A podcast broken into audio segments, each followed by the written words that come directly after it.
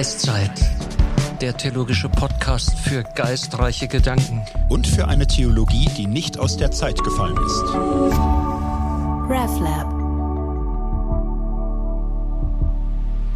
Heute zusammen, grüezi miteinander, herzlich willkommen zur Folge 8 von Geistzeit, unserem Podcast hier bei Fokus Theologie und mit dabei, neben mir Andreas Los, natürlich wieder der gute Thorsten Dietz.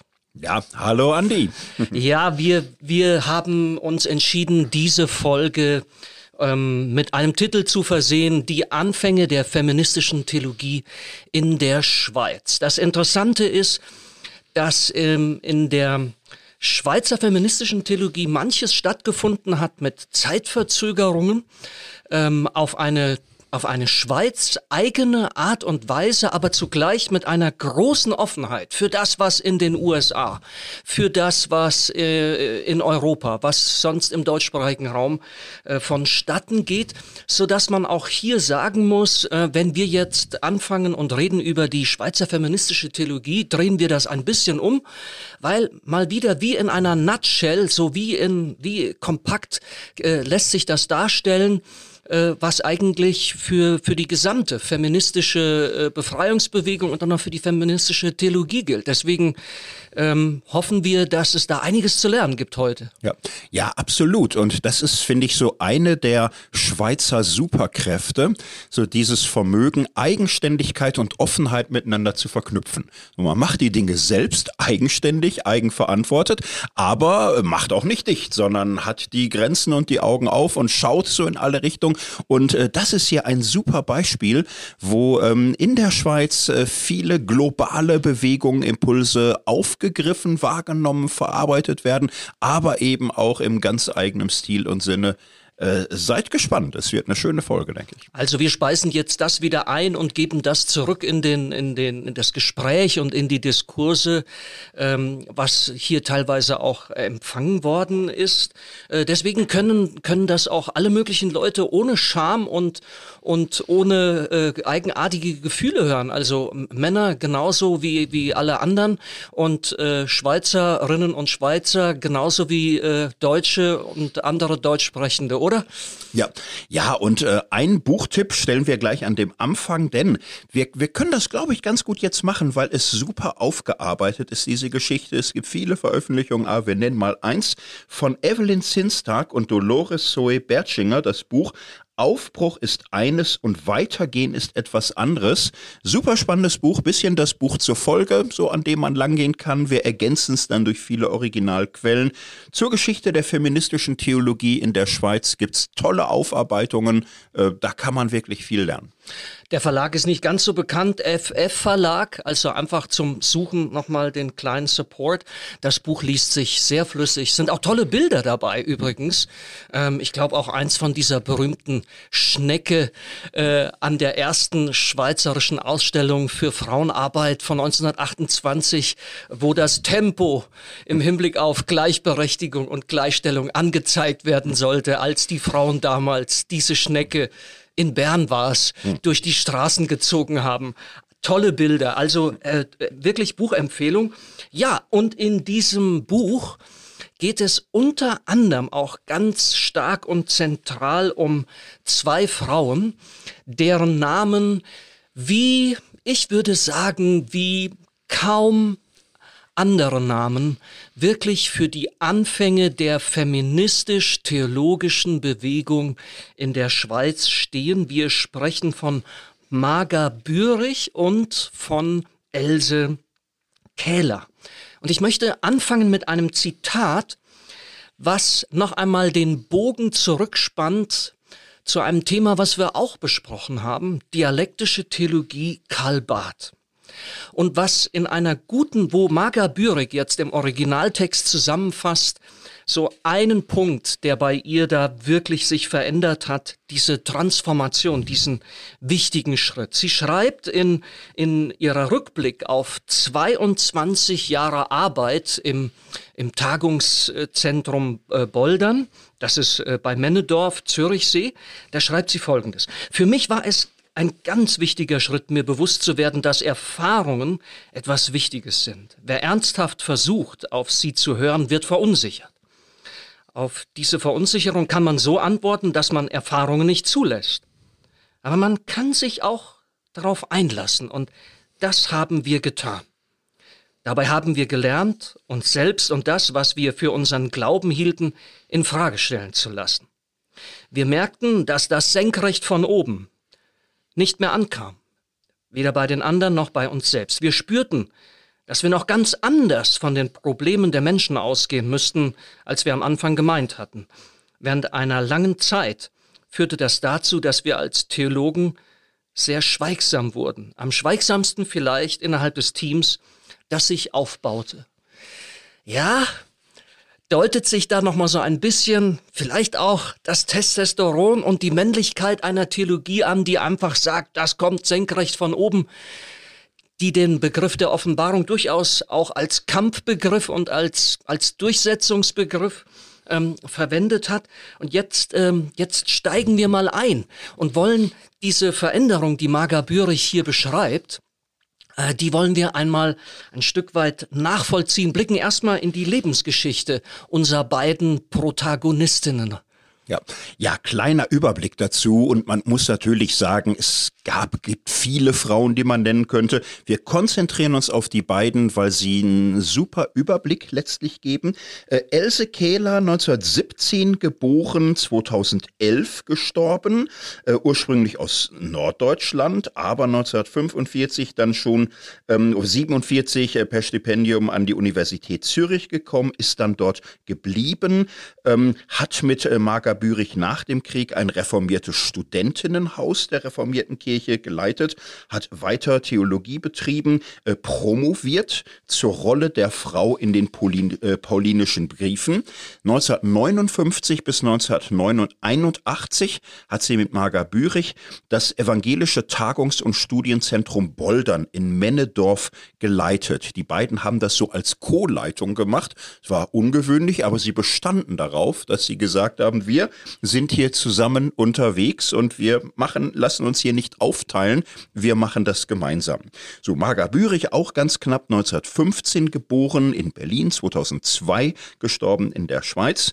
Ähm, sie ist äh, viel früher schon als Kind mit der Familie nach Chur gezogen, Matura gemacht, ähm, ursprünglich nicht Theologie studiert, sondern Germanistik hat in der Germanistik auch promoviert über den äh, Dramatiker Hebbel so und war dann zunächst Journalistin, Lehrerin, hat aber dann eine Wendung zum christlichen Glauben erfahren, hat sich dafür interessiert, Bibelkreise teilgenommen, große Begeisterung für Jesus Christus, für die Bibel gehabt, hat berufsbegleitend evangelisches Theologiestudium betrieben, aber nicht abgeschlossen. So, wir hatten es gerade gehört. Zunächst äh, Leitung eines reformierten Studentinnenhaus, dann aber immer weitere Kreise gezogen, so in der kirchlichen Welt, dem Evangelischen Frauenbund äh, der Schweiz ins Leben gerufen. In der Ökumene war sie seit 1954 engagiert, auf unterschiedlichsten Ebenen. Es gab eine große schweizerische Ausstellung für Frauenarbeit, SAFA 1958. Wir kommen darauf zu sprechen. Da hatte sie schon eine Feder federführende äh, Rolle und dann eben dieses Tagungszentrum Boldern. Erst war sie da eine Studienleiterin, dann auch Gesamtleitung. Später hat sie dann, als sie in Ruhestand war, in der Ökumene nochmal wirklich Karriere gemacht. Sie war die erste Schweizer Präsidentin des Ökumenischen Rats der Kirchen, also eine von sieben äh, Präsidiumsmitgliedern von 1983 bis 1991, also weltweit ein hohes ökumenisches Amt und dann eben bis ins frühe 21. Jahrhundert gelebt und tätig gewesen als Drehscheibe für Frauenarbeit und später eben auch feministische Theologie. Der Name Bouldern wird immer wieder fallen ähm, und ich habe da in der Vorbereitung immer auch das Bouldern gehört und ich habe dann gedacht, naja, okay, also hoffentlich ist das jetzt nicht zu platt, aber was die dort gemacht haben, ist schon so ein bisschen seilloses Klettern hoch an einer, an einer steilen Wand. Was mir bei Marga Bürich gefällt, ist, wie sie selbst mit ihrer eigenen Geschichte, mit ihren Wandlungen umgeht Ähm, es gibt Leute, da hat man den Eindruck, diese großen Wandlungen, diese, diese Transformationsprozesse, das sind dann eher Abbrüche und, und, und völliges Niederreißen von dem, was vorher war. Und manchmal auch ein bisschen das Alte, was war, für schlecht erklären. Und das mag ja auch äh, oft hilfreich sein, dass man überhaupt mit dem eigenen umgehen kann ähm, und, und auch weitergehen kann. Das will ich hier auch gar nicht kritisieren. Aber was mir bei Marga Bürich auffällt, ist, sie nimmt an einer Stelle von Dorothee Sölle den Satz auf ähm, äh, und sagt, ähm, das habe sie irgendwie so schön gefunden, dass äh, Dorothee Sölle immer wieder sagte, so, ja, äh, neu fliegen lernen, neu fliegen lernen. Und ähm, ähm, sie sie ist, ähm, sie ist, glaube ich, ähm, sehr versöhnt mit, mit ihrer Geschichte, mit ihrer Entwicklung. Und wir werden jetzt feststellen, ähm, dass sie, dass sie von einer sehr traditionellen äh, Glaubens- und Bekehrungserfahrung herkommt, dann einen Prozess macht, wo sie sich äh, gerade in den letzten Jahren ihres Lebens dann doch nochmal ent, äh, sehr entschieden und, und auch ausdrücklich äh, der, dem, dem Feminismus, äh, der feministischen Theologie, den Emanzipations- und Befreiungsbestrebungen anschließt. Ich finde das äh, deshalb so, so, so schön, weil ähm, das kommt ohne Gehässigkeiten aus, das kommt ohne, ohne Austeilen aus, das kommt äh, ohne, ohne ähm, übertriebene äh, ähm, und, und schrille Kritik aus. Äh, das, hat mir, das hat mir gut gefallen. Es geht um drei Bekehrungen. Äh, also so erzählt sie selbst, dass sie drei Bekehrungen erlebt hat und äh, es beginnt da ziemlich äh, traditionell und äh, bibelfromm mit der ersten Bekehrung. Ja. Genau, das ist ganz interessant. So, also 40er Jahre, 50er Jahre, so, nicht? Sie, sie hatte ursprünglich gar kein dichtes Verhältnis zum christlichen Glauben, ist dann da reingestolpert über einen Pfarrer, mit dem sie viel verband, so, und hat dann die Bibel gelesen und entdeckt und es war für sie eine wirkliche Bekehrung. Eine Bekehrungsgeschichte und sie war mit Herz und Leidenschaft Dabei. So, und sie war in äh, Frauen- und Mädchen- und Bibelkreisen unterwegs und hielt da sehr viel von. Mal ein frühes Zitat aus dieser Zeit. Da, da schreibt sie in so einer ersten kleinen Veröffentlichung, jeder, der zu Christus gehören will, sollte zu einem kleinen lebendigen Kreis gehören, der ihn trägt und den er mitträgt. Und wer sich gegen solche Gemeinschaft wehrt, wer sie als Frömmelei abtut, der frage sich doch ernstlich, ob solche Hemmungen und Widerstände nicht einfach daraus entspringen, dass er innerlich nicht ganz bereit ist, sich Christus hinzugeben. Das klingt heutzutage evangelikal oder freikirchlich. Oh, vor 70 Jahren war das erwecklich, fromm, pietistisch, kirchlich, Wortgottestheologie, so, das war für sie aber wirklich eine Heimat und sie hatte große Lust, auch gerade als Frau und als Laie, als Nicht-Theologin, den christlichen Glauben zu verbreiten und dafür einzustehen. So privat, aber dann eben auch in diesem reformierten Studienhaus für Studentinnen war ihr eine solche Prägung wichtig. Bei Else Kehler war es ähnlich. Und jetzt muss man zu dieser Zeit auch etwas sagen. Ähm, es gab ja noch keine reguläre Frauenordination. So, und es gab aber die Möglichkeit, ja, studieren durften die Frauen, sie durften an staatlichen Universitäten dies und das. Die Kirche tat sich schwer damit. Was macht man denn mit Frauen, die Theologie studiert haben? Es gab damals in vielen Kirchen die Regelung, ja, gut, eine Frau darf auch pastoral tätig sein. Nicht ganz so als mit Pfarrertitel, aber so ähnlich vielleicht. Aber ähm, nur solange sie ehelos ist, falls sie heiratet, erlischt das Anstellungsverhältnis sofort. Und es gab viele Frauen in dieser Generation, also wahrscheinlich haben die schon mal tief durchgeatmet, aber dann gesagt, nein, ich sehe mich berufen, wirklich ähm, den christlichen Glauben zu bezeugen. Ja gut, dann ehelos. Dann ist das für mich Berufung zum Zölibat. Ähm, aus heutiger Sicht ist das ja eigentlich unglaublich. Das ist ja wie schwul in der Freikirche. So, ne? Das war aber mal kirchliche Praxis, so dass sie sagten, du kannst bei uns mitmachen, aber nur ehelos. So, und Marga Bürich und Else Kehler kannten viele solcher Frauen. Für Else Kehler war das zum Beispiel eine Perspektive als Theologin und andere auch. Und für sie war es dann aber immer auch eine Frage, wie können wir uns als Frauen denn einbringen? Wie können wir als Frauen vollwertige Menschen sein und uns mit unseren Gaben einbringen. Und beide waren überzeugt, biblisch ähm, ist sehr viel mehr Offenheit da, eigentlich so als in ihrer Gegenwartskultur. Die Bibel beschreibt bereits, dass Frauen ihre eigene Berufung haben, auch als Ehelose, dass sie Christus dienen und seine Zeuginnen sein dürfen. So, und das ist der Anfang und so haben sie sich auch als Team zusammengefunden. Mit der Zeit hat sie so zu etwas engen und krassen äh, Glaubensverhältnissen inneren Abstand gewunden. Aber in gewisser Hinsicht war das auch ein ganzes Leben, was sie so begleitet hat, mit der Bibel in der Nachfolge Christi, Hoffnung auf das Reich Gottes.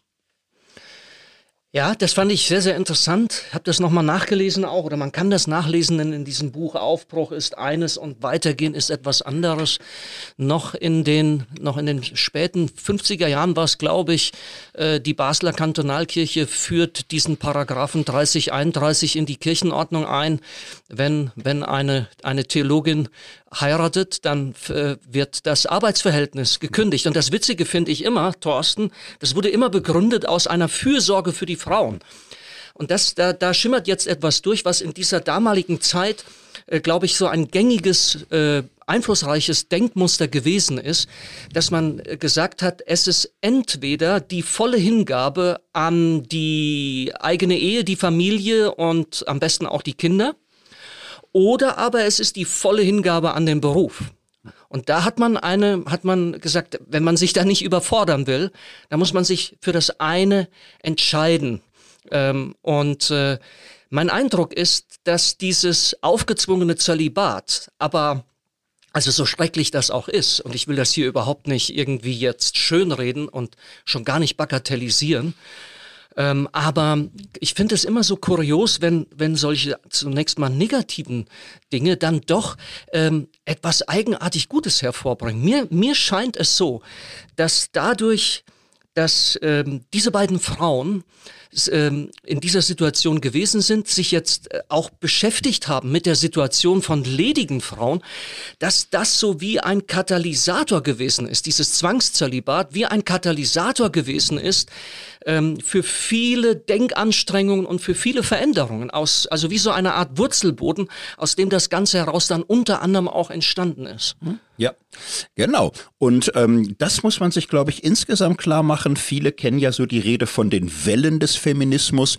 die alte Frauenbewegung, die neue Frauenbewegung, zweite Welle, dann so wirklich 70er Jahre in Europa, richtig, in den USA 60er Jahre, dritte Welle wäre dann 90er Jahre.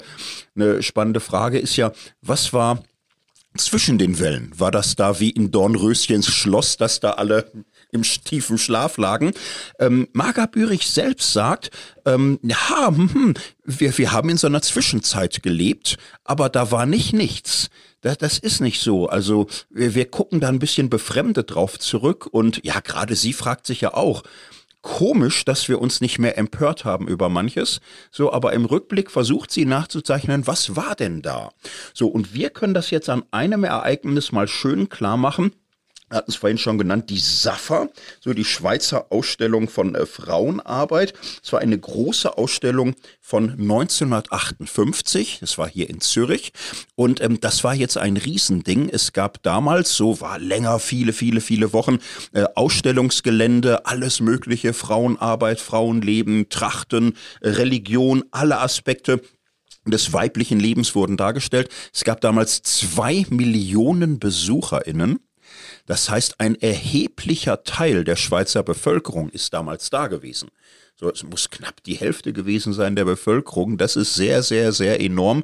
Das hat heute kaum noch eine Weltausstellung so. Also es war ein Riesending und es war in der Schweiz 1958 sehr präsent. Das war ein riesen finanzieller Erfolg. Hm. Also ja. äh, das, das war jetzt nicht großartig, was weiß ich, wie gesponsert, ähm, äh, sondern und die haben da, die haben da äh, viele, viele äh, Hunderttausende, ich weiß gar nicht wie viel, ähm, von Franken sind dann letzten Endes mhm. übrig geblieben, die dann wiederum eingesetzt wurden für die, für, für das Weiterbearbeiten der Anliegen, die da an der, an der SAFA 58 ähm, aufgegriffen worden sind. Ist natürlich eine ganz heiße Geschichte, weil die Abstimmung übers Frauenwahlrecht kommt dann 1959. Ja. Und das Interessante finde ich, Thorsten, die waren wirklich sehr, sehr vorsichtig. Dafür sind sie ja auch kritisiert worden, dass sie eigentlich solche Worte wie Emanzipation, Gleichberechtigung und, und auch die, auch das, äh, ja, diese diskutierte Frage nach dem, nach dem Stimmrecht äh, auch der Frauen, Sie wollten dort nicht irgendwie zu aggressiv auftreten. Sie wollten dort nicht irgendwas zerschlagen, was dann sich negativ auf diese Abstimmung äh, 1959 auswirkt. Ja. Aber es ist dann trotzdem so gekommen, dass hm. äh, diese Abstimmung, ja, das Stimmvolk, das männliche Stimmvolk, hat es abgelehnt. Ja, und das ist aus heutiger Sicht ähm, nicht gut begreiflich irgendwie. Also wenn man auf europäische Geschichte schaut, würde man ja sehr schnell sehen, kaum ein Land war so früh liberal, fortschrittlich, modern wie die Schweiz, hat so früh demokratische Reformen durchgesetzt, hat sich glanzvoll abgehoben von diesen ganzen komischen, monarchistischen, totalitären Nachbarländern. Die, die Schweiz hatte schon ein, zwei Generationen lang demokratische äh, Kultur, da äh, regierten in Deutschland auch sehr komische Kaiser. So, und aber, hm, naja, äh, Männer, ne? Männer haben gewählt und Frauen nicht. 1918 bekommt selbst Deutschland, selbst dieser komische Obrigkeitsstaat Deutschland, Wahlrecht für alle. So, und ja, in der Schweiz, na, war aber noch kein Thema. Ne? So, dann nach dem Zweiten Weltkrieg 1945 setzte sich bald eine Entwicklung durch, dass alle, alle europäische Länder inzwischen Frauenwahlrecht hatten, auch die osteuropäischen. Die Schweiz war auf einmal das einzige Land, in dem Frauen nicht wählen durften gab damals den Versuch, so Antrag, man könnte ja mal eine Volksabstimmung machen. Ja, aber das macht man nicht einfach so. Es wird geprüft. So wird geprüft, ist das verträglich mit Verfassung und Kultur. 1945 fing man an. Die Prüfung dauerte dann 14 Jahre. Das ist nicht zu schnell, sagen wir mal. Und dann das, ist die, das ist die Schnecke, Thorsten. Das ist die ja, Schnecke wieder. 1958 hieß es, ja, dann machen wir eine Volksabstimmung. Ne? Also ist ja gut. Ja, inzwischen gab es schon 40 Jahre Wahlrecht der Frauen in Deutschland. Überall durften sie eigentlich. Und man war eigentlich guter Dinge, dass das irgendwie mit den Menschen was macht. Das einzige europäische Land, auch weltweit war, war das bald speziell. So, und du hast es beschrieben. Nicht? 1959 war die Volksabstimmung. Zwei Drittel der Männer sagten, ach nö, nö, also muss nicht sein. Ne? Wir kriegen das eigentlich ganz gut hin. So, wir Männer, ähm, wir opfern uns ja in gewisser Hinsicht auch damit. Also es gab so Menschen, die gesagt haben, nein, also wir als Schweizer fahren doch super mit unserem System. Und jetzt muss man doch sehen, was für ein Segen das ist, dass die Hälfte der Schweizer Bevölkerung nicht reingesogen wird in diese politischen Kämpfe und Auseinandersetzungen. Und da wird man ja auch manchmal wütend und es entstehen Parteiungen. Und alle Frauen sind im Grunde so ein Ferment des Friedens und der Eintracht. Das tut der Schweiz gut. Das tut auch der Familie gut. Und, und wie wäre das, wenn auf einmal in der Ehe Mann und Frau politisch verschieden denken? Das wäre ja gar nicht gut. Also lassen wir mal. So, das setzte sich durch. So, und die Frauen, ha, die große Mehrheit der Frauen wollte offensichtlich das Wahlrecht. Es gab auch Frauen gegen das Wahlrecht für Frauen, die auch gesagt haben, das führt doch zur Zerstörung der Weiblichkeit. Aber auf der Safa war wirklich die Idee, na, also unsere Männer werden doch vernünftig sein, die werden uns doch wählen lassen. Und wir unsererseits werden sehr lieb, sehr freundlich einfach zeigen, wir sind bereit. Voila, hier sind wir. Und wir sind nicht giftig und wir sind nicht kritisch und wir sind nicht frech und wir sind nicht aufmüpfig. Wir sind bereit zur Partnerschaft von Mann und Frau. Das war so das Zauber- und Wunderwort der Safa. Partnerschaft von Mann und Frau, gleichwertig, aber nicht gleichartig. Und ah, wenn wir alle schön zusammenhalten, in der Familie, im Staat, muss es gut werden. Für Marga Bürich war das eine Ohrfeige, ein Schock, wirklich ein Schlag ins Kontor, dass die große Mehrheit der Männer sagt, ah, brauchen wir nicht. Sie sagt aber, na, das hat sie wachgerüttelt. Es ist offenbar vieles noch nicht in Ordnung. Das kann man so ein bisschen auch ähm, nachzeichnen an der Aufgabe, mit der Marga Bürich im Zusammenhang mit der SAFA von 1958 1958 betraut war. Sie hatte einen Wettbewerb, glaube ich, auch gewonnen, wo man sich bewerben konnte für die Gestaltung der sogenannten Linie. Das will ich ganz kurz erklären. Die Linie, das war vom, vom Haupteingang äh, ähm, so eine, ja, eine Linie, eine Galerie von Informationstafeln und die BesucherInnen der SAFA wurden von dort sozusagen in das Ausstellungsgelände geleitet. Und die Frage war, gibt es ein Bild der Frau? Und Marga Bürich hat da die Texte verfasst. Und äh, ihre Linie hangelt sich entlang von Frauengestalten des 10. bis 20. Jahrhunderts. Und sie zählt das mal selber auf, was es da so alles äh, zu sehen gab. Die mütterliche Königin, die asketische Nonne, die selbstlose Helferin, die Ratgeberin, die Diplomatin und Heerführerin, die Frau mit dem praktischen Sinn für das Naheliegende, aber auch die leidenschaftliche Wahrheitssucherin, die Kämpferin mit Wort und Waffen, also auch Landesverteidigung, ähm, die, die im Stillen arbeitet und tätig ist, die Forscherin, Künstlerin, Seelsorgerin, alles Frauen ihrer Zeit mit den jeweiligen Möglichkeiten, die ihnen ihre Zeit für ihr Frausein gegeben hat. Und jetzt gibt es dann einen modernen Teil dieser Linie und äh, dort lässt Marga Bürich dann sozusagen die Wände des traditionellen Haushaltes löchrig werden. Sie spricht von Industrialisierung, von Massengesellschaft und auch vom Atomzeitalter.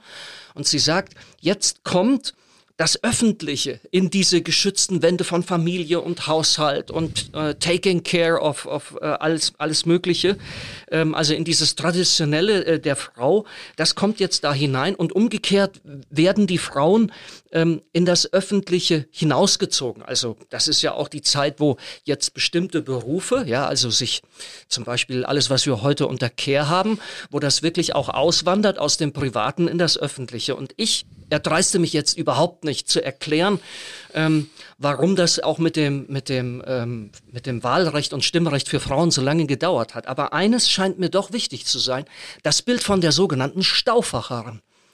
Ähm, Werner Stauffacher, der, der Landammann, äh, äh, Schwyz, äh, Rüttli-Schwur, das ist Gründungsmythos äh, der Schweiz. Und seine Frau, ja, die hat nach außen betrachtet natürlich keine Macht gehabt.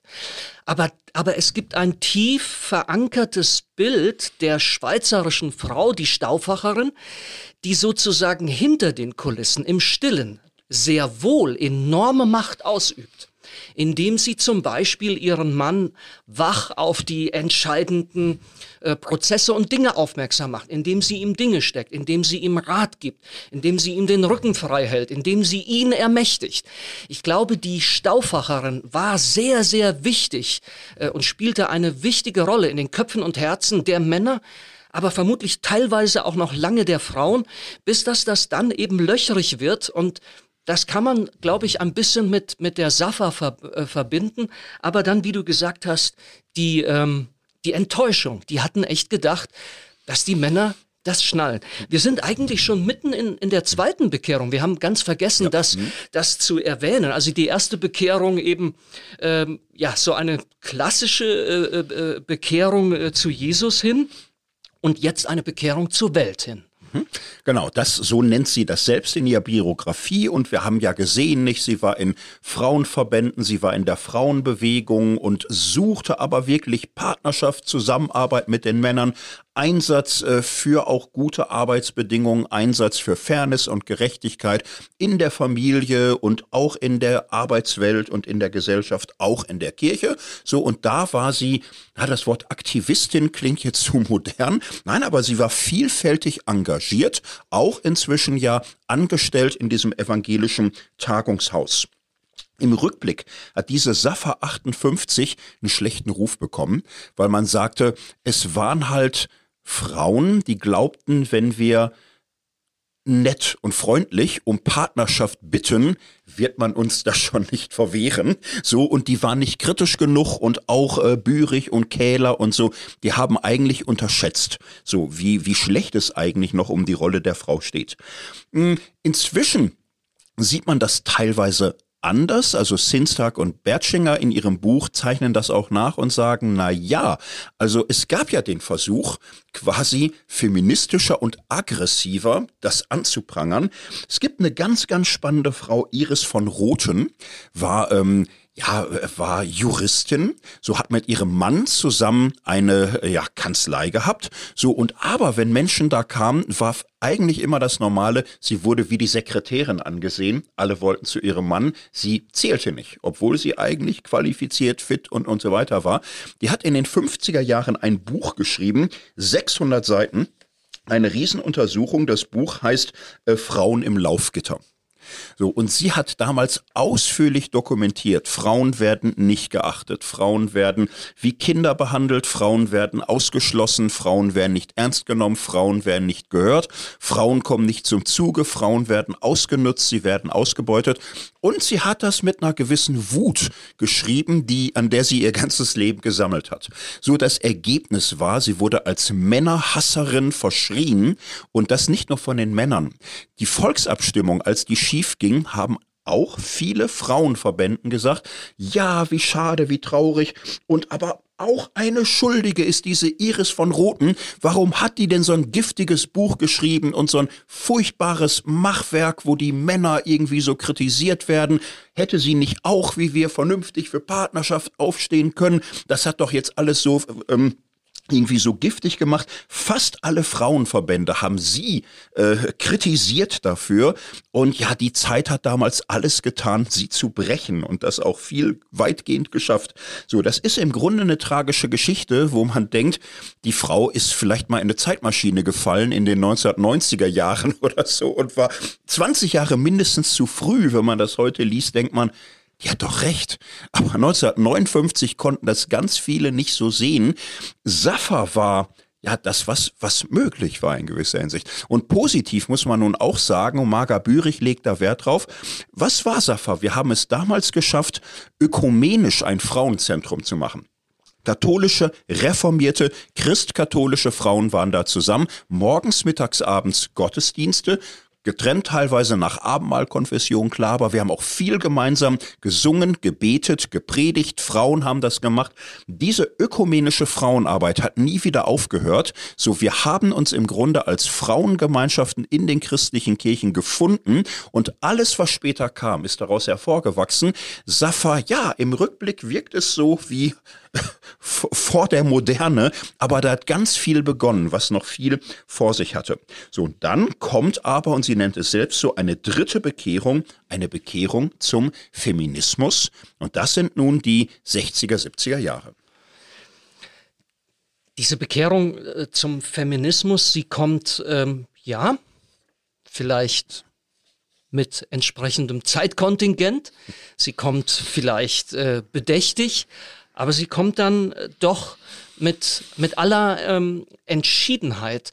Ich fand es interessant, bei ihr nochmal zu lesen, wie sie äh, die, äh, die Anliegen der schweizerischen Frauenbewegung, also jetzt äh, überhaupt gar nicht der christlichen, kirchlichen, ähm, theologischen Frauenbewegung, sondern die Anliegen äh, da zusammenfasst. Und, und da konnte ich auch nochmal äh, besser, besser verstehen, ähm, ähm, was äh, Marga Bürich da auch wichtig gewesen ist, dass sie am Anfang ähm, nicht zu forsch aufgetreten ist und hat äh, gepocht auf, auf Rechte für Frauen und so weiter. Sie setzt zum Beispiel an einem Punkt an und sagt, es ging zunächst einmal auch in der, in der, in der Frauenbewegung überhaupt gar nicht darum, dass Frauen nach äh, ihren eigenen Rechten, zu ihrem eigenen Wohl gefragt haben, so dass sie sich dann genauso wie die Männer äh, selbst verwirklichen wollten, sondern etwas äh, ganz Wichtiges waren die sozialen Missstände, die sozialen Nöte, die Frauen erkannt haben, auch die bürgerlichen Frauen, ähm, gerade auch äh, im Miteinander oder auch im Gegenüber zu den zu den äh, Frauen aus der stärker aus der Arbeiterklasse, für die äh, eben die äh, die Berufswahl und auch mehr Rechte und, und mehr Möglichkeiten, äh, sich zu betätigen, äh, äh, eine Notwendigkeit waren und, und nicht so irgendein Luxus von Frauen, die sich jetzt halt mal emanzipieren wollen.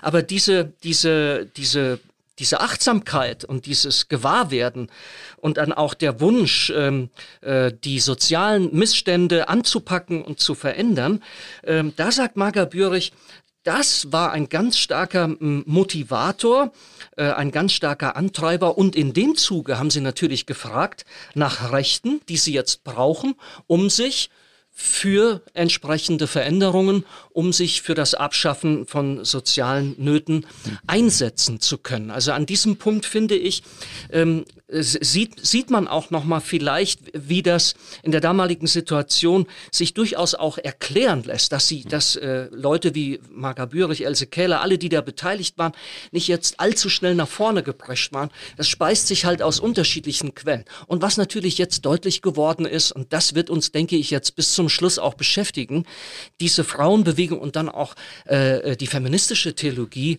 äh, macht die Erfahrung, es ist, es, es ist, es ist viel komplexer, es ist viel diverser, es ist noch, noch mal viel pluraler, als einfach nur zu sagen, so jetzt wir Frauen gegenüber den Männern. Ähm, das beginnt dort ja auch, dass man dann eben merkt, da war schon eine, die war wie zu früh in ihrer Zeit, weil sie mit einer entsprechenden äh, Wut und äh, mit einem entsprechenden äh, Furor auch äh, dann äh, einfach äh, ihre, ihre Laufgitterbuch geschrieben hat. Ja. Ja, und jetzt das nächste Jahrzehnt, das finde ich wirklich höchst bemerkenswert und heroisch. Äh, Else Kehler, Marga Bürich sind ja jetzt so in der Mitte des Lebens und gehen auf die 50 und darüber und sind in einem Alter, wo damals zumal auch heute viele vielleicht gewisser Hinsicht fertig sind, so mit ihrer Weltanschauung und ihrer Sicht auf die Dinge. So, die beiden nicht.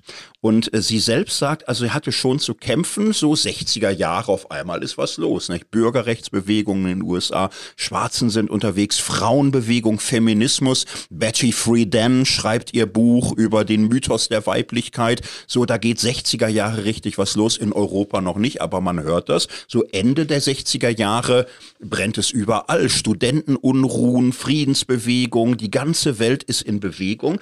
Und es gab ja, also ich würde mal sagen, der überwiegende Teil der damals sehr Erwachsenen sah das mit äh, Ärger, Wut, war dagegen, war da nicht offen für. Es war so eine Jugendrevolution.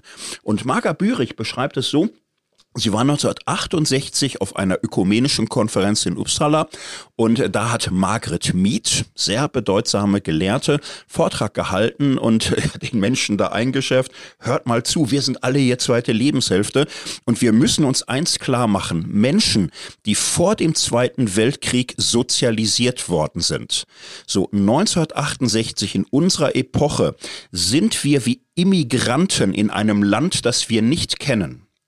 Und es ist falsch, wenn wir jetzt so sagen, die jungen Leute drehen alle durch. Ähm, die Geschichte entwickelt sich gerade rasant weiter. Und wenn wir verstehen wollen, was los ist, dann müssen wir wie ein Immigrant in einem neuen Land hinhören, hinsehen, Fragen stellen. Wir müssen lernen, was heute los ist. So, Marga Bürich sagt, das hätte sie erst so ein bisschen, ach, und hat doch schon viel bewegt und hat ja auch leitet und, und so. Und dann sagte sie sich aber, die hat recht die hat recht, ich muss anfangen zu fragen, zu hören, zu lernen. So, und das wird von der nächsten Generation auch beschrieben. Marga Bürich, auch Else Kehler, hatten ganz großen Sinn dafür, äh, junge Frauen zusammen auf, äh, zu sammeln, auf Boldern, Studentinnen zu sammeln, äh, zu fragen, zu hören, zu lernen und auch wirklich nochmal zu sagen, ich bin nicht alt genug, nochmal neu zu verstehen, was los ist. Sie schreibt 1987 eine Autobiografie. Spät habe ich gelernt, gerne als Frau zu leben. Auch sehr spannender Titel. Hm. So, wo sie sagt, was sie neu gelernt hat von der jungen Generation und wie sie im Grunde ihr ihre eigene Biografie nochmal ganz neu betrachten lernen musste mit den Augen der Jüngeren.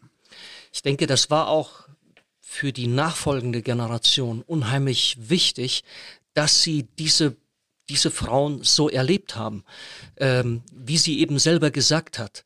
Äh, sie haben dann erstmal geschwiegen, dass sie natürlich danach eine neue Sprache, eine neue Theologie äh, äh wiedergefunden haben.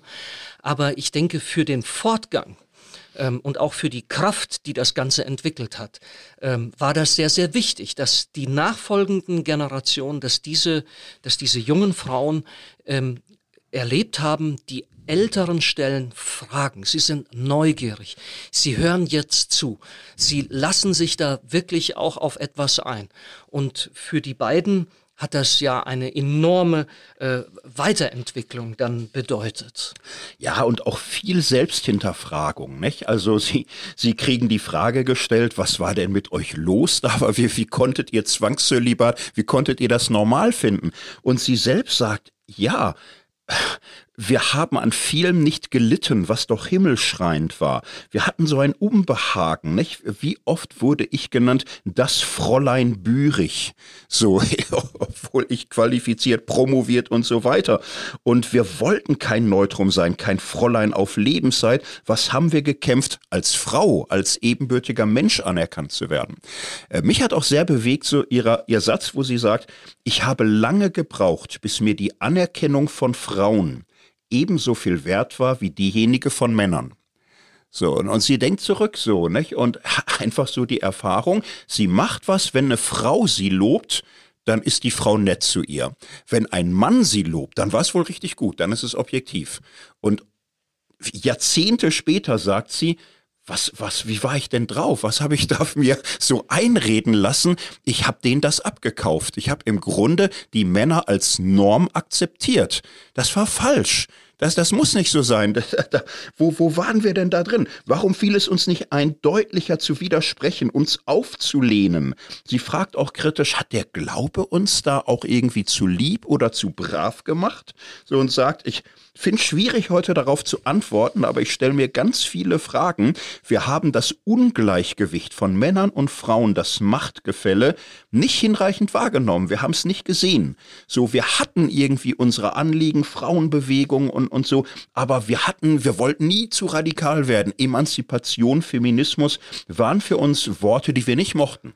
Ich finde total interessant, Thorsten, dass hier das ist jetzt meine These. Du kannst sagen, Alter, vergiss es. Aber meine These ist jetzt folgendes. Und ich finde das so interessant. Es passiert hier eigentlich etwas Ähnliches, was wir bei, was wir in der Bewegung des religiösen Sozialismus schon mal erlebt haben.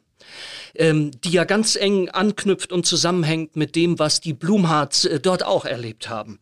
Wir erinnern uns, die haben in der sozialistischen Bewegung das Wirken Gottes zur, zur Errichtung seiner heilvollen Herrschaft der Liebe, Reich Gottes, gesehen und haben sich deshalb in gewisser Weise auch radikalisiert, haben gesagt, da geht's jetzt hin und haben der Kirche, die zunächst einmal als bürgerliche Kirche da gegenüber allem Sozialistischen also überhaupt nicht gut eingestellt war, haben den Vorwurf gemacht, ihr verkennt es nicht, weil die, ihre These dann, ähm, weil es in der Kirche nicht passiert, muss es äh, der Sozialismus machen. Das tolle Buch, Sie müssen, ja.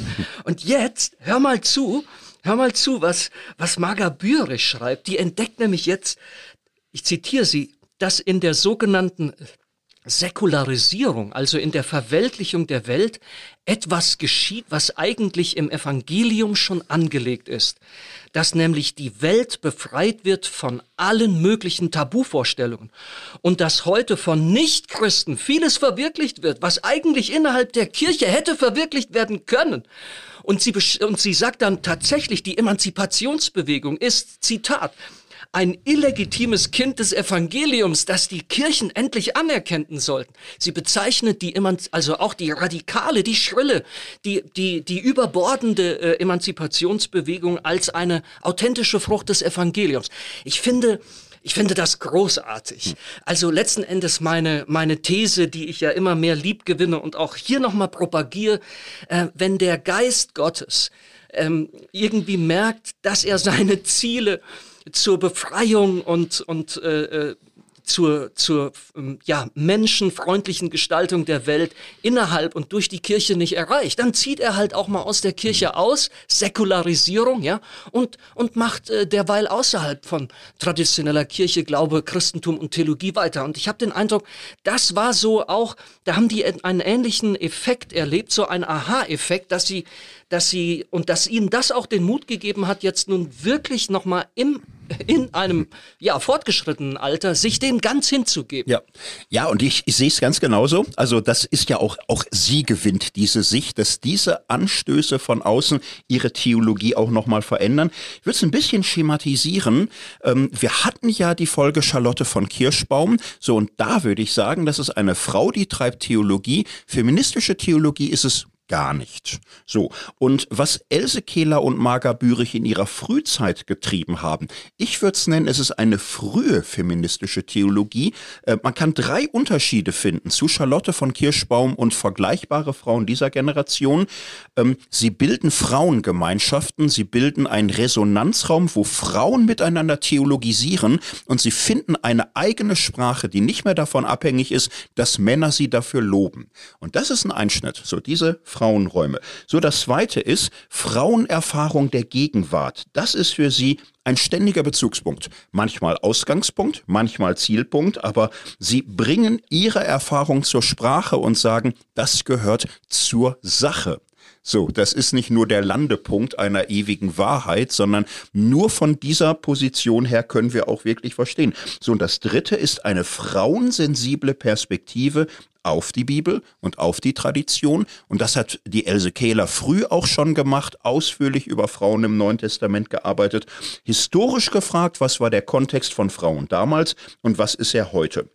So, und das ist aber noch nicht Feminismus. Ich würde es jetzt frühe feministische Theologie nennen. 60er, 70er Jahre lernen sie ungeheuer viel von dem, was im All, in der allgemeinen Frauenbewegung aufbricht und was dann auch in der globalen feministischen Theologie einschlägt. Ähm, ich mache es jetzt ganz kurz. Also man sollte Namen wie Betty Friedan und Kate Millett mal gehört haben. Das eine, was so ab den 60er Jahren in den USA stark ist, man wehrt sich gegen dieses äh, romantische Ideal komplementärer Geschlechterverhältnisse, wo die Frau beschrieben wird als die ewig weibliche, die in Dienst und Hingabe, in Freundlichkeit ein Farbtupfer ist, ein Sonnenschein, äh, etwas Beglückendes und Schönes, was die Männer auch genießen, wenn sie in ihrer Rolle bleibt. Und Betty Friedan sagt, äh, Jungs, wir haben euch durchschaut. Ähm, eure Unterdrückung ist nicht mehr direkt und brutal, aber ihr sperrt uns in einem goldenen Käfig. Ihr zeichnet Frauenbilder Bilder.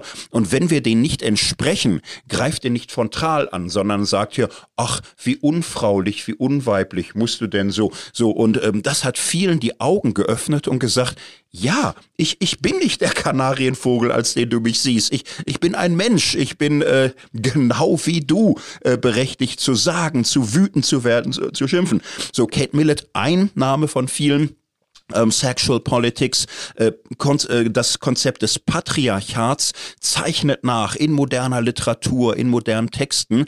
Patriarchat als eine gesellschaftliche Ordnung, die Ungleichheit von Männern und Frauen immer schon voraussetzt, im Recht, in der Kultur, in der Sprache, auf allen möglichen Ebenen. Und es bleibt immer unsichtbar, was überall ist. So, man kann es aber hinterfragen, man kann es sehen.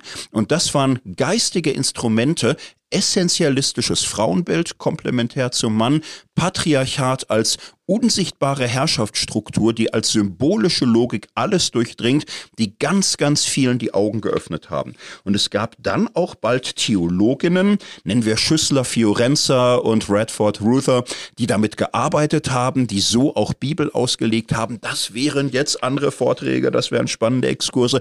Ab den 70er Jahren ist das in Boldern präsent. Und äh, Else Kehler, Marga Bürich, sie sind inzwischen, ja, die, die Pension nähert sich in gewisser Hinsicht, aber sie sagen, wir, wir fangen nochmal richtig an. Wir, wir ruhen uns nicht aus. Wir, wir werden nicht wie viele unserer Generation sagen, die jungen Leute drehen alle durch, was ist das da für ein neumodischer Mist? Nein, wir wollen das verstehen, denn es öffnet uns die Augen für unser eigenes Leben und wir sehen auf einmal vieles nochmal ganz neu. Feministische äh, Theologie ja, was du jetzt gesagt hast insgesamt über die über die äh, Frauenbewegung hält dann äh, ja eben Einzug, dass man jetzt ja auch sagen kann, jo, ähm, äh, die, es gibt es gibt da anscheinend eine normale Theologie, ja, und das ist die Theologie äh, als äh, als Selbstbezeichnung, ja, die, die männliche Selbstbezeichnung äh, ihrer eigenen Männertheologie als die normale Theologie und alles andere ist da äh, exotisch, ist da, ist da irgendwie was Besonderes, ist da, ist da etwas anderes. Was ich jetzt, äh, darüber würde ich, äh, würde ich äh, gerne jetzt äh, wirklich die letzten verbleibenden äh, zehn Minuten oder so hier ähm, äh, ver verwenden. Was ich so interessant finde, äh, ist, wenn man sich jetzt anschaut, das werden wir in den nächsten Folgen natürlich noch weitermachen. Aber wenn man sich anschaut, wie sich das jetzt eben weiterentwickelt, auch anhand von, von diesen beiden Frauen, die heute im Fokus stehen, ich finde, die haben der, der gesamten Theologie dort ein unheimlich, eine unheimlich schöne Gabe gemacht. Äh, denn das, was, was äh, eigentlich äh, die traditionelle von Männern dominierte Theologie nicht geschafft hat, dass es da eben ganz, ganz viele andere Perspektiven Kontexte und so weiter gibt, hm. ja, dass es da nicht den Normalfall gibt und alles andere wären dann Bindestrich-Theologien. Das hat eigentlich die, äh, die feministische Theologie äh, durchbuchstabieren müssen.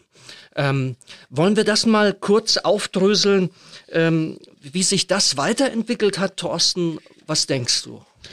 Ja, und ähm, ich finde, wir können damit verbinden, ähm, ja, ihre, äh, ja, ihr erweiterter Blick auf ihr eigenes Leben, denn es kommen neue Fragen auf einmal auf. Ne? Sie sind in den USA um 1980 herum dreimal und lernen da vieles kennen, was sie so noch überhaupt nicht auf dem Schirm hatten und lernen zum Beispiel auch ihre eigene Lebenssituation als zwei Frauen, die zusammenleben, nochmal neu wahrzunehmen. Ja, jetzt wird's das spannend. Ist ja auch sehr jetzt interessant. Wird's spannend. Genau. Äh, der Vorwurf ja. dann eben, äh, was ist, äh, Bouldern, äh, Sex, und, äh, äh, ähm, Sex und Sprit oder was, also, und ja. zu links und so. Ja. Äh, also ja, das, ja. das, das, jetzt wird richtig interessant. Das wird richtig interessant, denn ähm, ja, Bürgerrechtsbewegung, Schwarzenbewegung, Frauenbewegung und, und so, das war vielen schon viel zu viel. Aber dann kamen auch neue Themen auf. Wir sagen heute queere Bewegung. Es gab die Schwulenbewegung, es gab lesbische Bewegung. In den 70er Jahren fanden in Bouldern Veranstaltungen Veranstaltung dazu statt.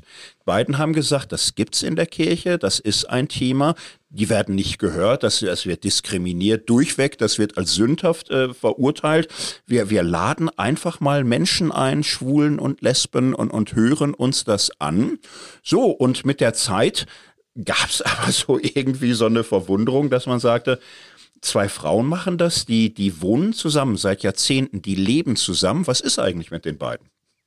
So, und, und, hinterher kam noch eine dritte dazu. Und dann kam noch eine dritte dazu. Und Marga Bürich schreibt das in der Biografie und es strengt sie richtig an. Sie sagt, ja, wir hatten immer mehr Kontakte zu Lesben und Schwulen und das, auf einmal war das so öffentlich. Und auf einmal merkten wir, die sehen uns als ihresgleichen. Die denken, wir sind ein lesbisches Paar. So, und jetzt hätten, hätten sie ja auch sagen können, ihr Lieben, ähm, ist nicht schlimm, dass ihr euch vertut, aber wir sind einfach zwei Freundinnen, die zusammenleben, ist alles gut.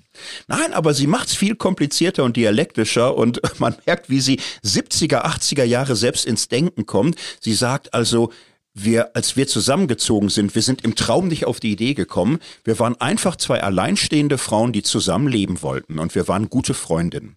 Und ähm, daraus ist mehr geworden und noch mehr und noch mehr. Und als das Thema auf einmal im Raum stand, hatten wir irgendwie das Gefühl, ja, aber lesbisch, wir sind doch keine Lesben. Aber wir sind doch, irgendwie sind wir doch so Bürger, irgendwie sind wir das gar nicht so. Das klingt so sexuell, so gefährlich und, und sonst wie. Also eigentlich haben wir von uns so nicht geredet. Und dann sagt sie aber auch, naja, aber wenn andere uns sehen, haben wir auch nicht widersprochen weil wir schon merkten, es ist da was unter uns gewachsen, die Dinge haben sich verändert. So, sie schreibt es so, da ist sie jetzt schon, ja, im Seniorenalter, wir lebten in einer irgendwie selbstverständlichen gegenseitigen Geborgenheit von Wärme und Zärtlichkeit, die nach außen abstrahlte, aber nicht öffentlich sichtbar wurde. So, und dann sagt sie, also wir kommen ehrlich gesagt aus einer Zeit, wo Zärtlichkeiten von Mann und Frau, selbst wenn sie verheiratet waren, in der Öffentlichkeit nicht zu suchen hatten. Und wir empfinden so und auch darüber reden, finden wir eigentlich unanständig. Und wir können und wollen da gar nicht mehr zu sagen, gar nicht, überhaupt nicht. Und auch Zeitzeugen sagen, es war absolute Verschwiegenheit und niemand hätte sich öffentlich getraut, die zu fragen, ihr seid doch auch lesbisch oder so. Und sie entdecken aber, ähm, die Kategorien passen uns nicht. Also eine Welt, wo es entweder Ehe von Mann und Frau gibt oder Singles oder Freunde und Freundinnen wir sind irgendwo dazwischen. Sie, sie selbst nennt es Lebensgefährtin. Else Kehler ist meine Lebensgefährtin. In der Tat, es kommt noch eine dritte Frau dazu. Und später, als sie Präsidentin im Ökumenischen Rat der Kirchen ist, Familienstand, schreibt Marga Bürich offiziell, ich lebe zusammen mit zwei Lebensgefährtinnen. Und das war 80er Jahre, war das auch schon wieder, also heute würde man sagen, Polyamor passt schon und es passt wirklich, ehrlich gesagt, weil es war wechselseitige Liebe dreier Frauen, die aber Wert darauf legen, wir wollen nicht kategorisiert werden. Also im, im Grunde waren sie auch noch queer, so, weil sie sagten, na, wir, wir, wir stehen, wir, wir passen nicht. Aber wir, wir setzen uns ein für das Recht von Lesben und Schwulen ihren Weg zu finden und was wir sind, don't ask, don't tell, aber es ist so. Und wir haben das aber erst sehen gelernt und verstehen und sagen gelernt in einer Zeit, die jetzt ist, die uns irgendwo überfordert, aber es öffnet uns auch manches Auge. ja, hier kommt die Ironie wieder es beginnt alles irgendwie, dass sie sich sehr stark beschäftigen mit, was ist jetzt mit den, mit den ledigen Frauen, die äh, dazu verdonnert sind, äh, zölibatär zu leben, wenn sie dann wirklich mal ihre Gaben und Fähigkeiten auch zur Verwandlung und zur Verbesserung unserer gesellschaftlichen Lebensverhältnisse einsetzen wollen. Und ausgerechnet aus dem her, aus diesem äh, enorm traditionellen, aus diesem festgefahrenen, entsteht jetzt sozusagen ein Selbstfindungsprozess, wo ihnen das zugespielt wird. Sie finden neue Begriffe, neue Konzepte, auch für das, was sich da entwickelt hat, was da gewachsen worden ist. Ich, ich finde das, ich finde das also wirklich wirklich auch, auch, auch sehr berührend, ja. äh, äh so eine Geschichte mal mhm. jetzt ähm, nachvollziehen ja. zu können. Ja, sehr zart und feinsinnig auch beschrieben, also nötigt mir auch größten Respekt an. So, und diese Amerika-Reisen, das finde ich schon ganz enorm. Sie fahren da zu Dritten, so als Seniorinnen, äh, in Großraum San Francisco, so, und ihnen gehen die Augen auf. Nicht? Sie treffen Frauen und erleben zum ersten Mal, dass da Frauen reden über sexualisierte Gewalt. So, und, und sie sind geschockt und sagen, ich habe noch nie gehört, dass darüber geredet wird, aber ich fürchte, das ist real. Und das haben wir noch vor uns. Das, das ist hier schon in San Francisco, reden die darüber. Oder es, es gibt große lesbische Szene von Frauen. Marga Bürich besucht das ausführlich, fühlt sich da wohl und sagt, ah, das habe ich in Zürich noch nicht erlebt. Also noch nicht in dieser Form und so ausdrücklich. Sie erlebt Frauen, die Theologie treiben auf hohem Niveau. Frauen, die ihre eigenen Lieder schreiben, ihre eigene Frömmigkeitskultur prägen. Und als sie zurückkommt, 80er Jahre nach Boldern, bringt sie ganz viel mit. Amerikanische Lieder, Musik, an Anregung, das verbreitet sich. Und sie beschreibt es sehr anrührend, ne, wie sie auch etwas mitbringen, was für, für heute alle normal ist. Tanzen, allein tanzen. Laute Musik, wo man tanzt. Und sie sagt, wir haben lange Feste gefeiert, 100 Frauen und viele haben zum ersten Mal die befreiende Erfahrung gemacht, allein oder mit einer Frau zu tanzen, ohne warten zu müssen, dass ein Mann sie auffordert, der sie dann führt. Und das war so befreiend und beglückend. Wir hatten es wundersam gut. So, und das ist in Boldern schon wirklich eine spannende, heiße Zeit, was da so aufgebrochen ist, was heute normal zu sein scheint. Aber es war damals ein Durchbruch. Und diese Räume, diese geschützten Räume, wo das möglich war, wo viel gelacht, wo viel gefeiert, wo viel getanzt worden ist, wo viel Neues entstanden äh, ist, das ist äh, wenn man, wenn man zurückblickt für die Geschichte der feministischen Theologie in der Schweiz, ganz, ganz wichtig.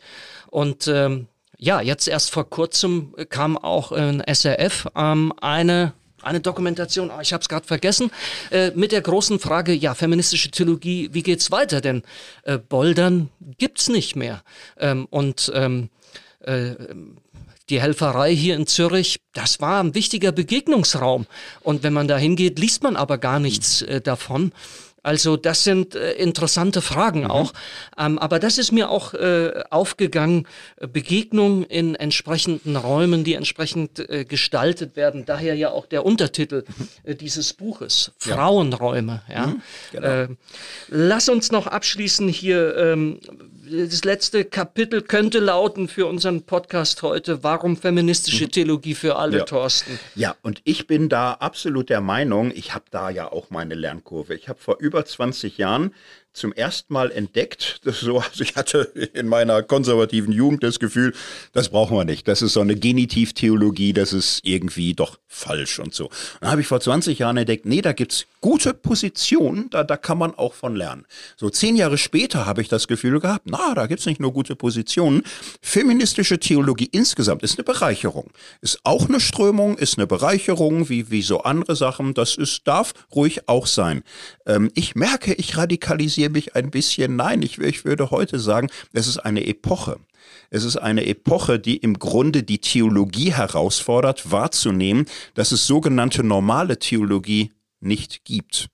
So, und diese Einsichten feministischer Theologie finde ich grundlegend für jede Theologie. Diese Einsicht, dass Theologie nie von einem Gottesstandpunkt aus betrieben wird, dass sie immer in bestimmter Perspektive, mit bestimmten Erfahrungen, mit bestimmten sozialen, biografischen, kulturellen Background entsteht. Und wo das verleugnet wird, ist es ähm, Männertheologie im Modus der Anmaßung. Und ich finde es eine große Herausforderung, ähm, als Männer Theologie zu treiben, die das Spiel verlernt. Das kann man nicht als Mann sagen, jetzt mache ich auch feministische Theologie, aber man kann, äh, muss, finde ich, als Mann Theologie treiben in Kenntnis und in Wahrnehmung dieser feministischen Theologien. Es ist ja auch, also wir müssten es weiter treiben, Womanist Theology, schwarze Theologie, also es ist noch sehr, sehr viel. Wir haben die Geschichte bis in die 80er Jahre erzählt. Vieles kommt noch, aber die Perspektivität aller Theologie und ihre Kontextabhängigkeit, das ist ein blinder Fleck aller bisheriger Theologie. Und ähm, diesen Einschnitt äh, muss man ernst nehmen, das muss man lernen. Darum würde ich sagen, ähm, liebe Männer, ähm, das ist keine Ausrede mehr zu sagen, lass die da mal machen, brauche ich nicht. Doch brauchst du. Es ist aus der Zeit gefallen. Wirklich aus der Zeit gefallen, wenn Männer Theologie treiben, ohne feministische Theologie gründlich studiert zu haben. Und mir geht es ganz, ganz ähnlich. Ich habe das beim letzten Mal, glaube ich, auch schon gesagt. Diese Erfahrung, dass du in einem Klavierkonzert bist, du bist äh, ergriffen, du bist begeistert, gepackt und äh, es steckt dich an. Du willst es auch machen, aber du gehst nach Hause und jetzt spielst du nicht das Klavier, sondern du spielst spielst deine Gitarre, das Instrument, was du gelernt hast. So geht's mir äh, in, diesen, äh, in diesen Tagen und Wochen, wo wir beide uns ja sehr intensiv vorbereiten auf diese Podcasts. Ich denke, das darf man äh, ruhig sagen. Ähm, mich mich berühren diese mich berührt diese Geschichte der der äh, feministischen Theologie. Es, es macht mich seufzen.